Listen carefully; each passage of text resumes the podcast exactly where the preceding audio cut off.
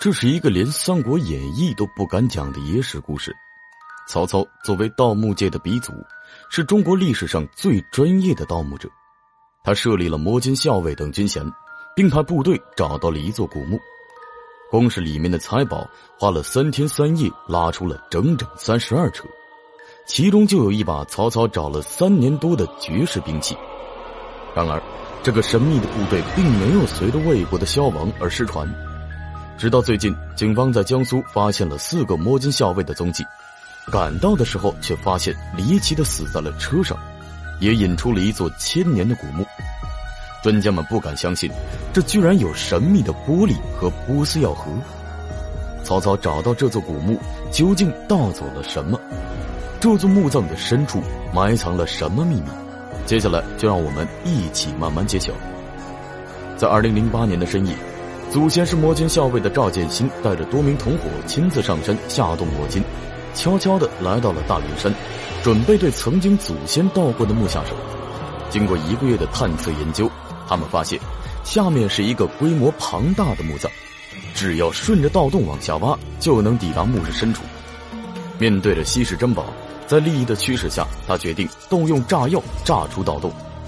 由于情况紧急。所以，他们安排四个人进入墓室，先搬文物，其余两人在洞外把风。时间很快过去，当他们以为快要得逞的时候，然而意外却发生了。洞内四人毫无动静，同伙在盗洞里迟迟没有上来。漆黑的洞里不断传来奇怪的声音。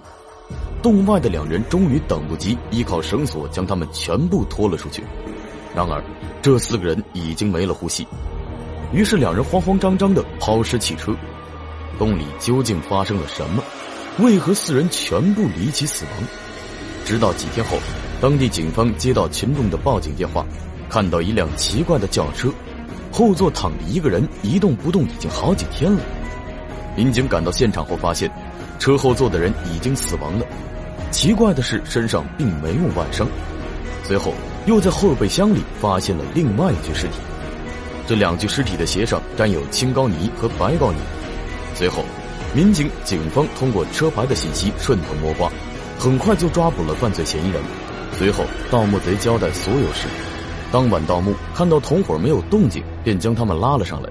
但是，这四人都已死亡。在事情发生后，考古人员立即出发对大云山进行抢救性发掘。在历时一年的初步勘探之后。考古队发现了一个震惊的勘探结果：这个大云山汉墓的规格完全超出他们的想象。这是一个两百米长的中字形墓葬，在古代，如此庞大的墓葬规模，只有诸侯王以上级别的人才有资格拥有。更令人意外的事情是，专家们还在周围发现了十几座大大小小的古墓，园林的总面积更是达到了二十五万平方米。足足有三十五个标准足球场那么大。经过文物局审批后，考古队立即将水潭迅速抽干。就在清理淤泥的过程中，出现了专家们最不愿意看到的东西。在淤泥里清理出汉代文物，还有宋代和唐代的文物。这些文物的出现证明，在唐代和宋代时期，古墓就曾经被盗掘过。正所谓十盗九空，专家们越往下挖，心情就越是低落。他们观察到，这个水塘就是一个古代大型盗洞，能挖出如此大的盗洞，证明这个古代盗墓贼不是一般的贼，里面的文物极有可能已经被掏空了。随后，专家发现了一把尺子，这个尺子的一尺刻度为二十四厘米。专家查了历代的衡量制度，发现二十四厘米刚好至魏晋时期。这些细节慢慢揭开了这个古代盗墓贼的身份之谜。证明了这个尺子是东汉末年的产物。然而，在东汉末年盗墓，只有曹操被称为盗墓鼻祖。在乱世中，为了应对连年的战争，曹操常常率领大军组织盗墓，积攒粮饷。不仅如此，他们还专门设立了摸金校尉等军衔，专门负责寻找各种墓葬，换取钱财补贴军用。然而，这把尺子的发现就更加证实了这座古墓曾经被曹操盗掘过。那么，有哪些稀世珍宝被曹操盗走了呢？据史料记载，当年曹操派人找到过一个墓，找了三天三夜才找到，最后里面的财宝拉了整整三十二车才将古墓搬空。很快，专家们将墓葬上的淤泥清理完毕，棺椁也露了出来。然而，眼前的一幕令人们大失所望：墓葬完全被摸金校尉破坏的十分严重，甚至连棺盖都扔出十几米。突然，考古人员有了一个意外的发现，这考古队又看到了希望。在距离主棺附近，考古队员在木头的缝隙里发现金缕玉衣的碎片。要知道。在古代，只有皇帝和旗下的贵族才能享用金缕玉衣。金缕玉衣是由五千枚玉和黄金丝线制作而成，而在考古史上都是极为珍贵的。专家们推断，墓主人至少是个诸侯王。随着清理工作的进行，专家发现了许多被盗墓贼破坏的玉片。看到这些玉片，在场的人都感到十分惋惜。这件金缕玉衣已经被盗墓贼破坏的非常严重，已经无法修复了。但是，令人意外的是，专家发现了一个大型的陪葬坑，里面堆满了陪葬品，并且都保存完好。其中就有成祖的编钟、编磬，这些全部都是汉代最为经典的文物。随着发掘的进行，大量的漆器和陶器相继出土，堆满了整个工作室。但这让专家们产生了一个疑问。在如此大的墓室当中，却没有一点记录墓主人信息的墓碑。专家们带着疑问，突然在一处残瓦片上发现了较为清晰的“东阳”两个字。专家推断，这很有可能和墓主人有关系。为了找到墓主人的身份，专家通过查阅史料后，把和东阳有关的墓主候选人确定为六人。这六人都是王侯级别的人物，分别是汉高祖刘邦的堂兄金王刘嘉。挑起吴楚七国之乱的吴王刘濞，以及江都王刘飞、刘建父子，还有两位世侯刘邦的哥哥。于是，专家们猜测，墓主人很有可能是刘邦的哥哥。